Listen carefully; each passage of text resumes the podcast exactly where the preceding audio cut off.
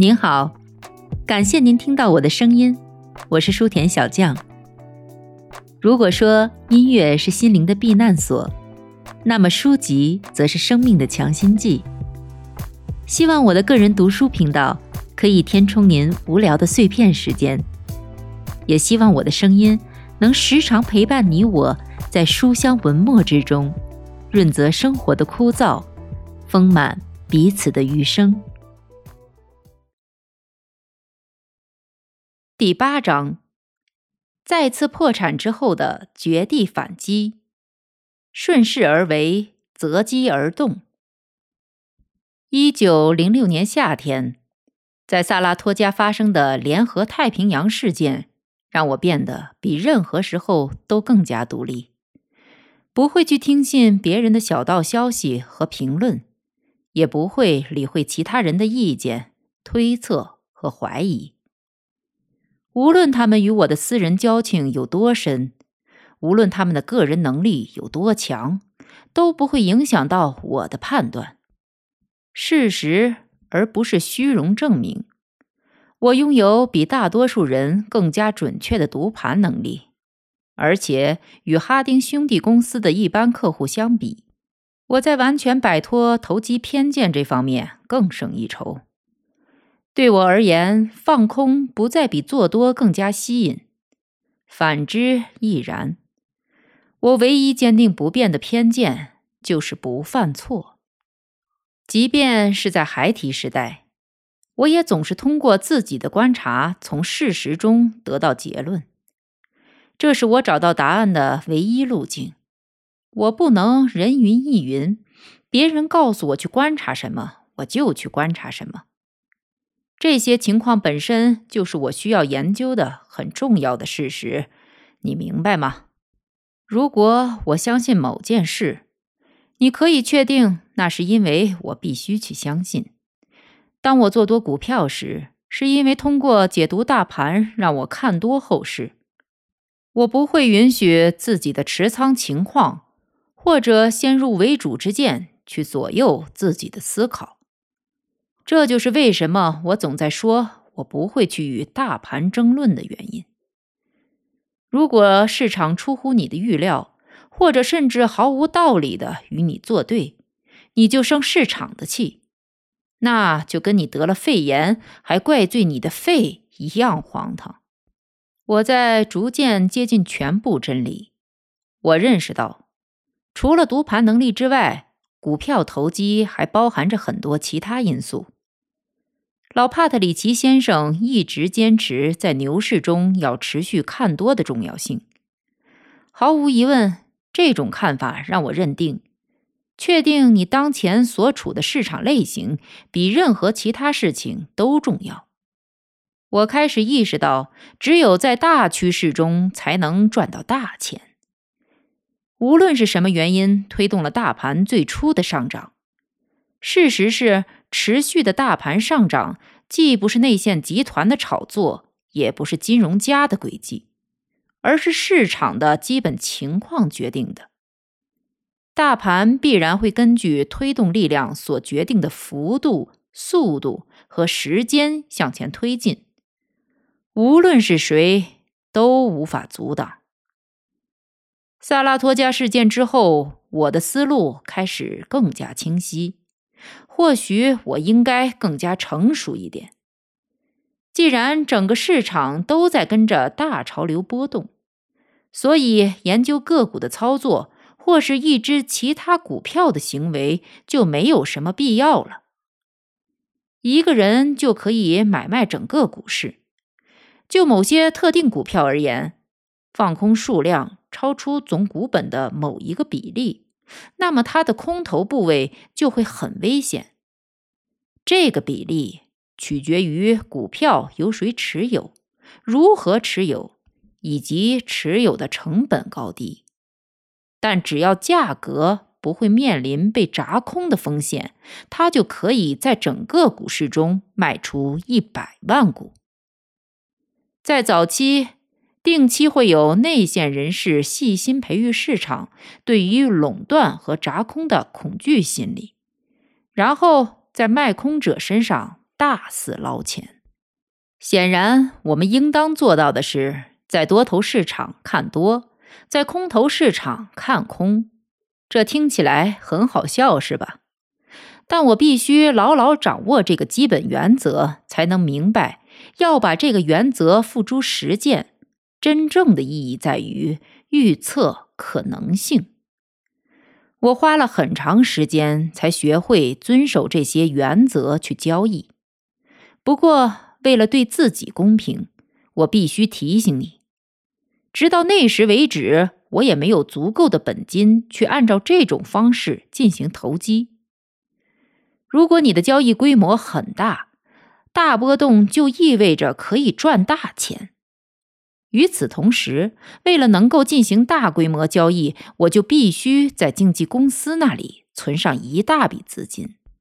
我总是必须，或者我觉得自己必须从股市中赚钱养活自己。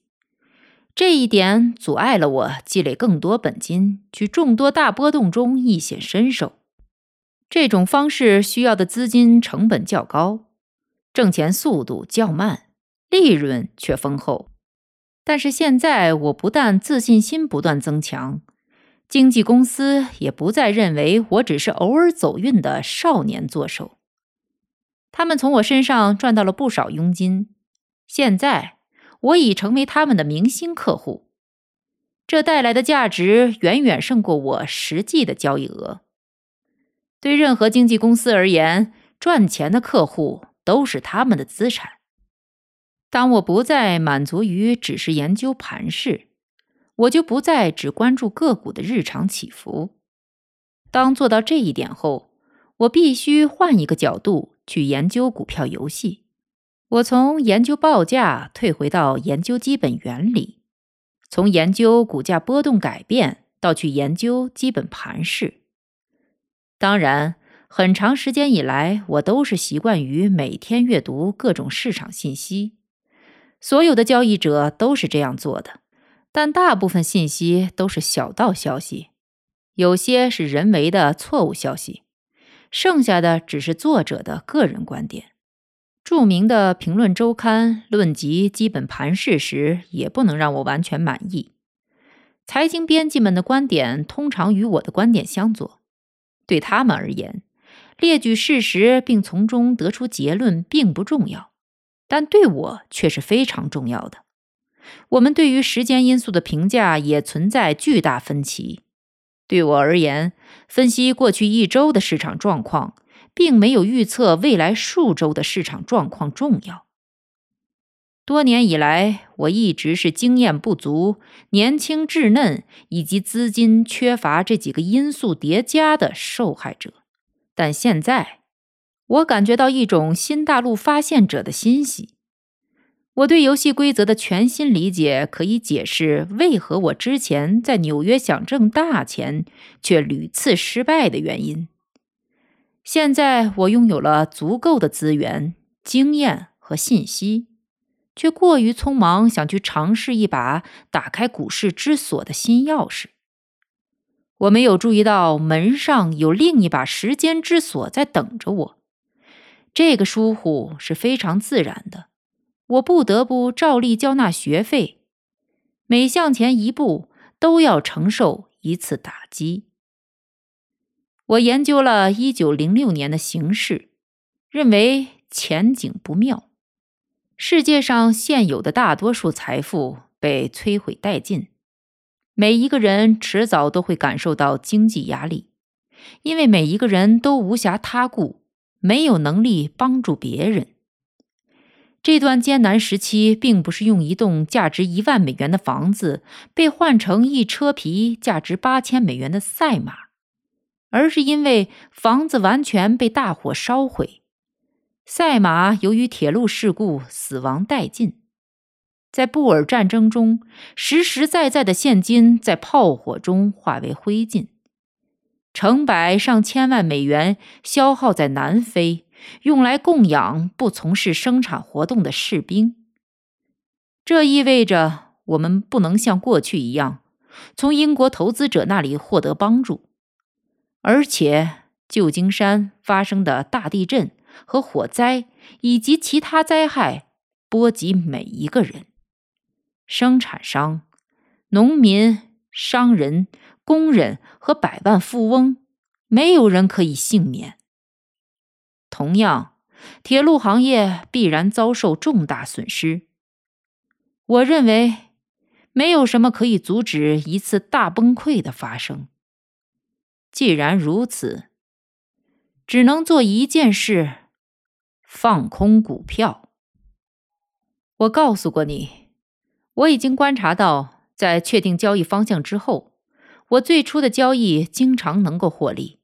现在，我既然决定放空，就要大干一场，因为毫无疑问。我们即将进入一轮名副其实的熊市，我确定我会赚到入行以来最大的利润。市场下跌了，然后开始反弹，略微跌了一点，然后就开始稳步回升。我的账面利润消失了，账面亏损开始增加。有一天，看起来没有一个空头能够幸免于难。可以活下来，讲述一个真正空头市场的故事。我再也无法忍受，于是回补空仓。幸亏如此，否则我连买一张明信片的钱都没有了。我被剥掉了一层皮，但还好活了下来，可以来日再战。我犯错误了，但是错在哪里呢？我在空头市场看空后市，这很明智；我放空股票，这也很恰当。我放空的速度太快了，这让我付出了惨痛的代价。我在市场中的位置正确，但操作错误。不管怎样，市场正在一天天接近无法避免的崩盘。因为我耐心的继续等待，当反弹开始失去力量、停止下来时，我在已经严重缩水的保证金允许的限度内，最大量的放空。这次我对了，正好对了一天，因为接下来的第二天就出现了另一波反弹，我又被狠狠的咬了一口，于是。我解读盘面，回补空仓，继续等待，在适当的时机，我又一次放空，而大盘也有可能再一次下跌，然后再无情的回调。看来市场正在尽最大努力，迫使我回到在对赌行的那种老式、简单的交易方式。这是我第一次按照非常具有前瞻性的机会进行操作。操作时，我考虑到了整个市场行情，而不是一两只股票。我认为，如果我自己坚持下去，一定会获胜。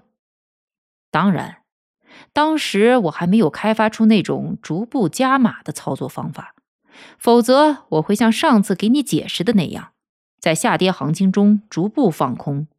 那样的话，我就不会亏掉这么多保证金。我会犯错，但不至于受伤。你看，我观察到了一些事实，却没有学会将这些事实整合在一起使用。我不完整的观察不仅没有帮到我，反而成了障碍。每次我都发现，可以在研究自己所犯的错误中获利。因此，最终我认识到，在空头市场中。不失去你的空头头寸的确非常重要，但你需要一直对盘势做出研判，确定合适的操作时机。如果开端良好，你就会看到自己的获利的头寸不会遭受严重威胁，进而你会发现坚持下去就没有什么困难了。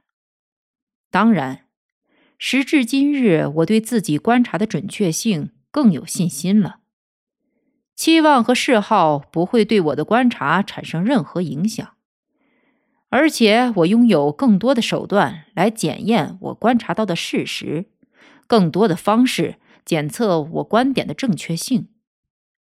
然而，一九零六年的一连串的反弹，大大削弱了我保证金的数量。当时我将近二十七岁，已经在这个游戏中摸爬滚打了十二年。但是，当我因为即将到来的大崩盘而交易时，我第一次发现自己在使用望远镜。从第一次看到暴风雨，到市场开始真正崩盘。到自己开始获利，两者之间的时间跨度之大，显然超出了我的想象，以至于我开始怀疑自己是否看到了之前自以为看得非常清楚的事物。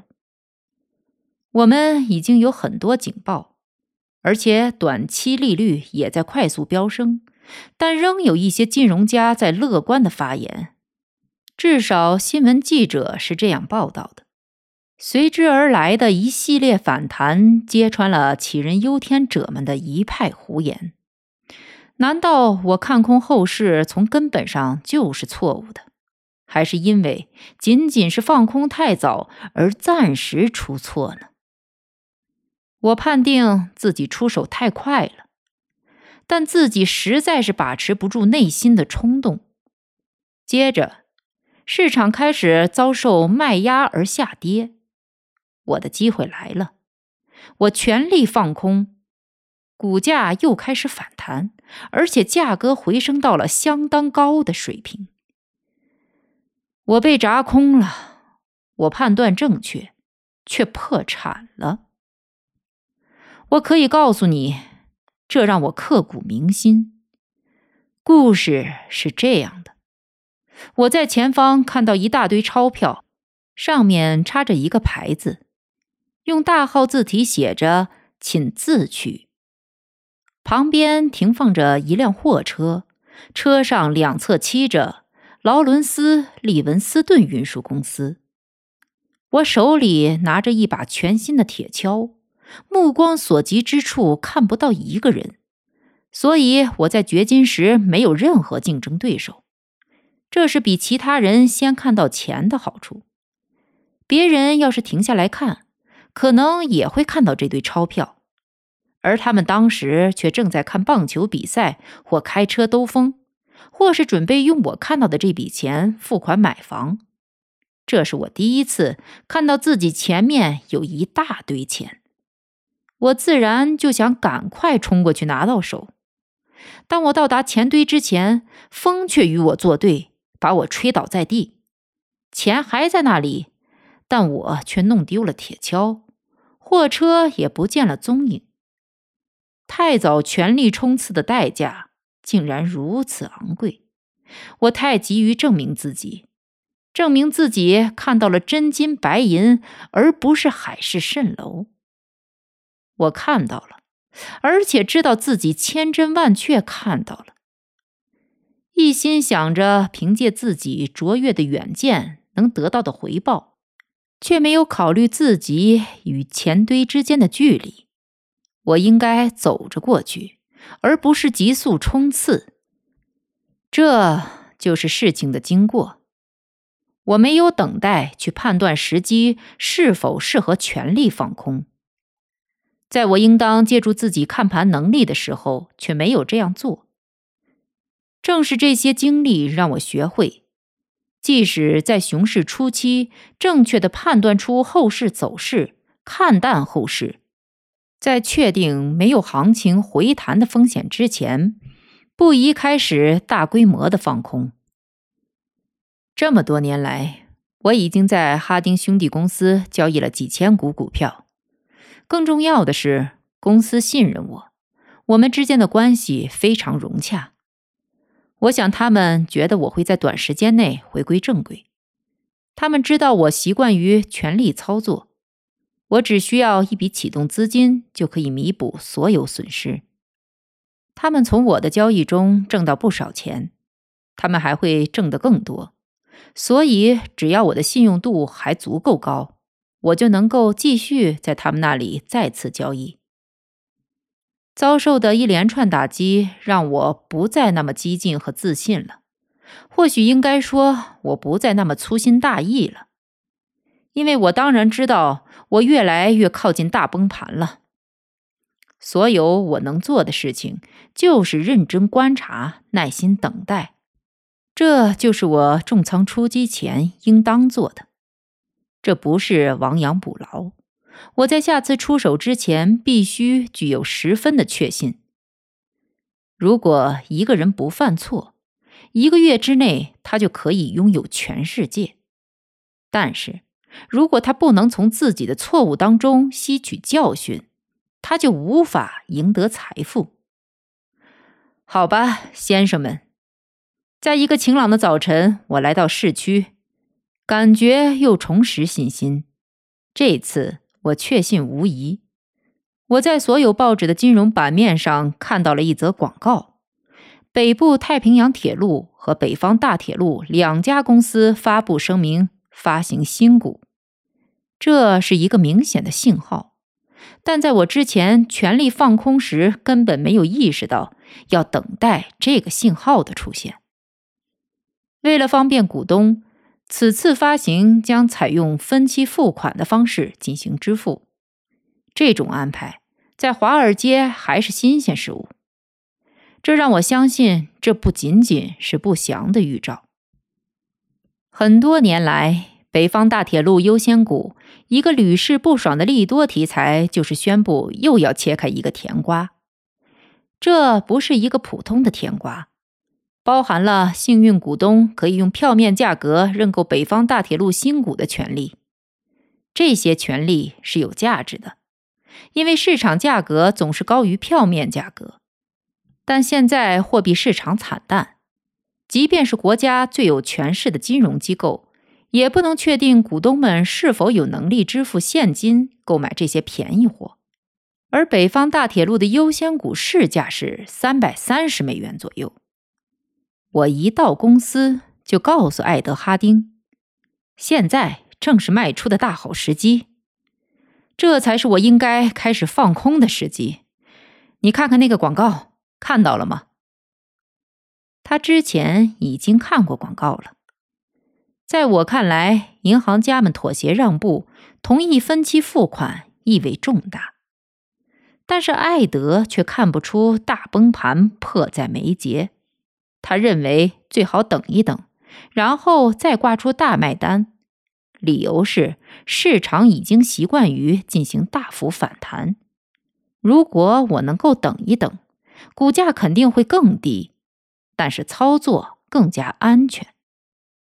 艾德，我对他说：“崩盘的开始越是往后退，开始后的跌幅就越大。那个广告就是银行家们签过字的自白书，他们所恐惧的正是我所希望的。这是我们要登上空头列车的信号，这正是我所需要的一切。如果我有一千万美元，现在我会把每一分钱都压上去。”我不得不花费更多的口舌与艾德说理。一个心智健全的人从那则心急的广告中得出这么一个结论，对此艾德是不会满意的。对我而言，这足够了，但对公司里的大多数人来说却远远不够。我放空了一点点，很少的一点。几天之后。圣保罗铁路也非常善意的宣布发行新证券的公告，我忘了是股票还是票据，不过没有关系。当时最重要的是，当我读到这则公告时，我注意到他的付款日期被设置在北部太平洋铁路和北方大铁路发行新股付款日期之前，而后两家公司的公告却是先于圣保罗铁路发布的。这种情况非常明显，就像拿着扩音器在宣布老牌公司圣保罗铁路正在试图击败另外两家铁路公司，以拿到华尔街仅存的一点点流动资金。圣保罗铁路的银行家们显然非常害怕，市场上没有足够的资金供三家使用。他们不会说：“你先请，我的好兄弟。”如果资金稀缺，你猜已经知道这一点的银行家们接下来会如何做？各家铁路公司迫切需要资金，而资金却没有了，会是什么结果？放空铁路公司，当然要放空他们了。公众的眼睛盯着股票市场，却只看到了那周的情形。聪明的股票作手会看到一年，这就是差距。对我而言，困惑和犹豫到此结束。此时此地，我终于下定决心。同一天上午，我按照此后一直遵循的路线，开始真正发动了第一场战役。我告诉哈丁我的想法和立场，他也没有对我在三百三十美元左右放空北方大铁路的优先股表示反对。我从先前自己昂贵的错误中吸取经验，可以比较理智的进行放空。片刻之间，我重建了自己的信誉和信用。这就是在经纪公司里做对事情的好处。不管你是有意为之还是无心之举，但这次我操作准确的近乎冷血。这不是因为某种预感或者娴熟的读盘能力，而是由于对影响股市行情基本情况的深入分析。我不是在猜测。而是在预判未来的趋势。放空股票不需要任何勇气，除了股价下跌之外，我看不出任何其他东西。我必须根据这一点行动，难道不是吗？我还能做其他的事情吗？整个股市像烂泥一样疲软。不久，市场出现了一波反弹，他们跑来警告我说。跌势已经走到了尽头，大户们知道空头身上的油水丰厚，所以决定砸空空头，这样我们这批人就会吐出几百万美元。这确实难以避免，大户们可不会心慈手软。我经常感谢这些好心人提供信息，我甚至不会与他们争论，因为如果我那样做，他们会认为我对他们的提醒没有感激之心。曾和我在大西洋城待在一起的朋友正在抓狂，他知道大地震之后带给我的那种预感，他不能不去相信这些东西的存在，因为我聪明的遵循自己盲目的冲动，放空了联合太平洋，赚到了二十五万美元。他甚至说。这是冥冥之中的天意在施展神秘的力量，在他看多行情的时候，我却在放空股票，而且他也能够理解我在萨拉托加第二次交易联合太平洋股票的原因。他可以理解任何涉及个股的交易，因为内部消息确实会提前左右股价的波动，无论上涨还是下跌都是如此。但预测所有股票都一定会下跌，这个事实超出了他的理解能力。这种消息对人有什么好处吗？你可以告诉别人究竟该如何去做吗？我想起了老帕特里奇最喜欢的口头禅：“哦，这是牛市，你知道的。”对于那些足够聪明的人而言，这句话。似乎就算得上是十足的够好的内幕消息了，而事实也的确如此。但奇怪的是，在承受了十五或二十点的暴跌造成的巨大损失之后，人们仍然不懂得放手，对三个点的回弹欢呼雀跃，以为市场已经筑底，真正的反弹刚刚开始。一天，朋友找到我。问我说：“你回补了吗？”我为什么要回补？我说：“因为世界上最好的理由。什么理由？赚钱。股价已经触底，跌下去的一定会涨回来，难道不是吗？”是的，我回答。首先估计会沉底，然后再上浮，但不是现在。股票会这样不死不活好几天。现在还不是尸体浮上水面的时候，他们还没有死透呢。一位老前辈听到了我的话，他是那种爱触景生情的一类人。他说，作为空头的威廉·阿尔特拉福斯有一次遇到了看多的朋友，他们交换了对市场的看法。然后朋友说：“特拉福斯先生，你怎么能这样僵硬地看到后市呢？”特拉福斯反驳道：“是，像死尸一样僵硬。”特拉福斯曾经到一家公司的办公室。要求允许其查阅公司账簿。公司职员问他：“你持有我们公司的股份吗？”特拉福斯回答：“应该说是的，我正放空两万股你们公司的股票。”是的，反弹越来越无力，我乘胜追击，全力放空。每次我卖出几千股北方大铁路的优先股。股价就会跌落几个点。我觉得还有其他疲软的股票，让他们也帮我放空了一些。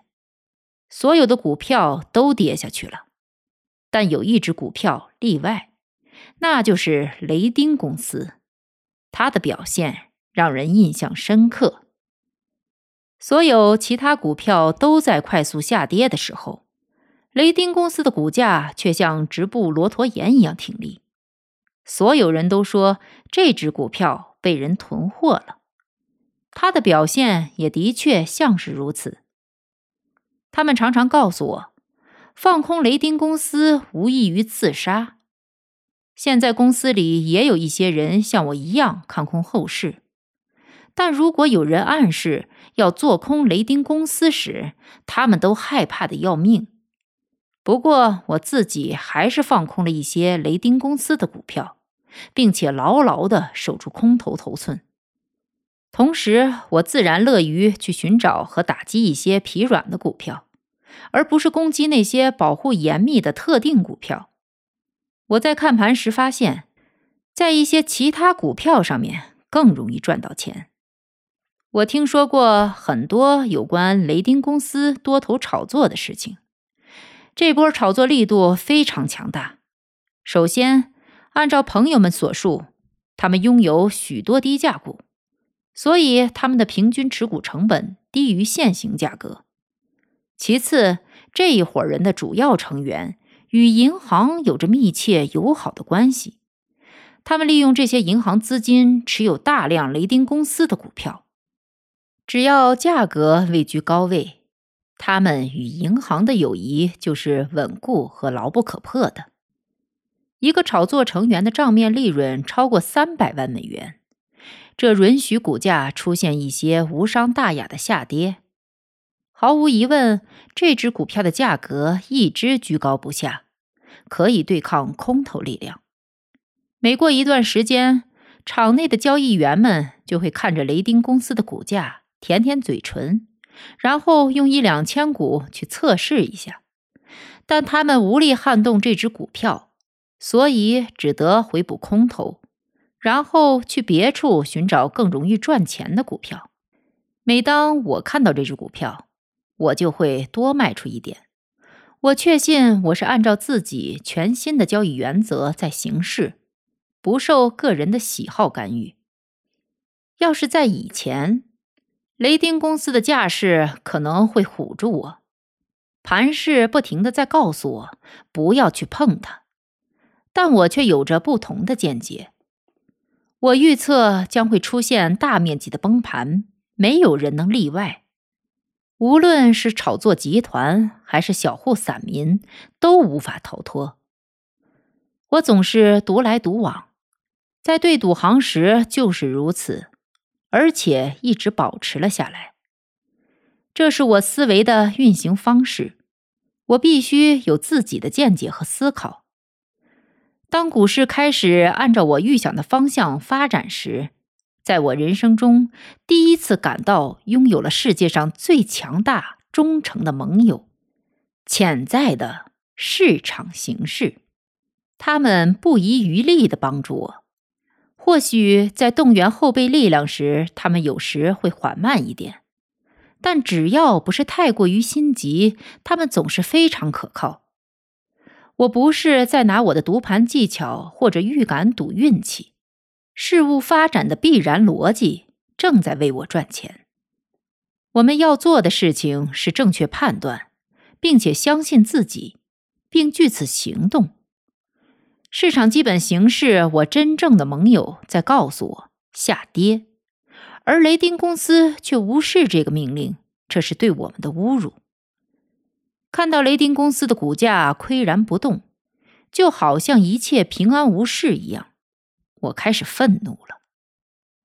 在整个股市中，这只股票应该是最好的做空对象，因为它的价格没有下跌过，而且炒作集团持有很多股票。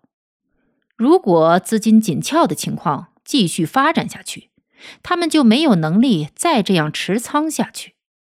总有一天，银行的朋友们的日子就会变得和没有朋友的大众一样不好过。这只股票肯定也会和其他股票一样下跌。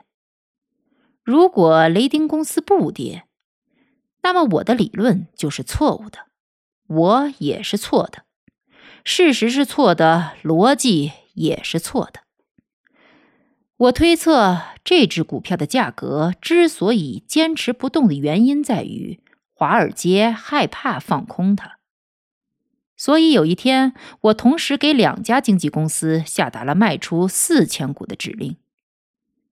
你应该看到了这只被人垄断的股票，这只一旦放空就无异于自杀的股票，在那些强大的空单攻击下。开始跳水式的直线下跌，我让他们又卖出了几千股。当我开始放空的时候，股价是一百一十一美元。几分钟之内，我就以九十二美元的价格回补了全部空头。这件事之后，我度过了一段舒服的日子。到一九零七年二月。我完成了所有空头头寸的回补。北方大铁路的优先股下跌了六七十个点，其他股票的跌幅也相差不大。我赚了一大笔钱，但我回补的原因是我认为下跌已经放缓，反映了近期的市场前景。我预测市场会进行大幅回调。但我还没有看好到要去进行反向操作，我没有打算放弃自己的立场。市场暂时还不适合我入市交易。我赔掉在对赌行挣下的第一笔一万美元，是因为我不顾时机。无论市场基本形势如何，每天都进行交易。我不会再犯同样的错误，而且别忘了。正是因为我太早看到这次崩盘，并且在时机未到之前就开始放空，不久之前我刚刚破产，现在我获利丰厚，所以希望变现，这样我可以感受到自己是多么英明。之前的多次反弹让我破产，我不会再让下一次反弹让我一扫而空。我没有闲着不动。而是跑到了佛罗里达。我喜欢钓鱼，而且我需要放松休息。在那里，这两者可以兼顾。而且除此之外，华尔街和棕榈滩之间有直通电报线路。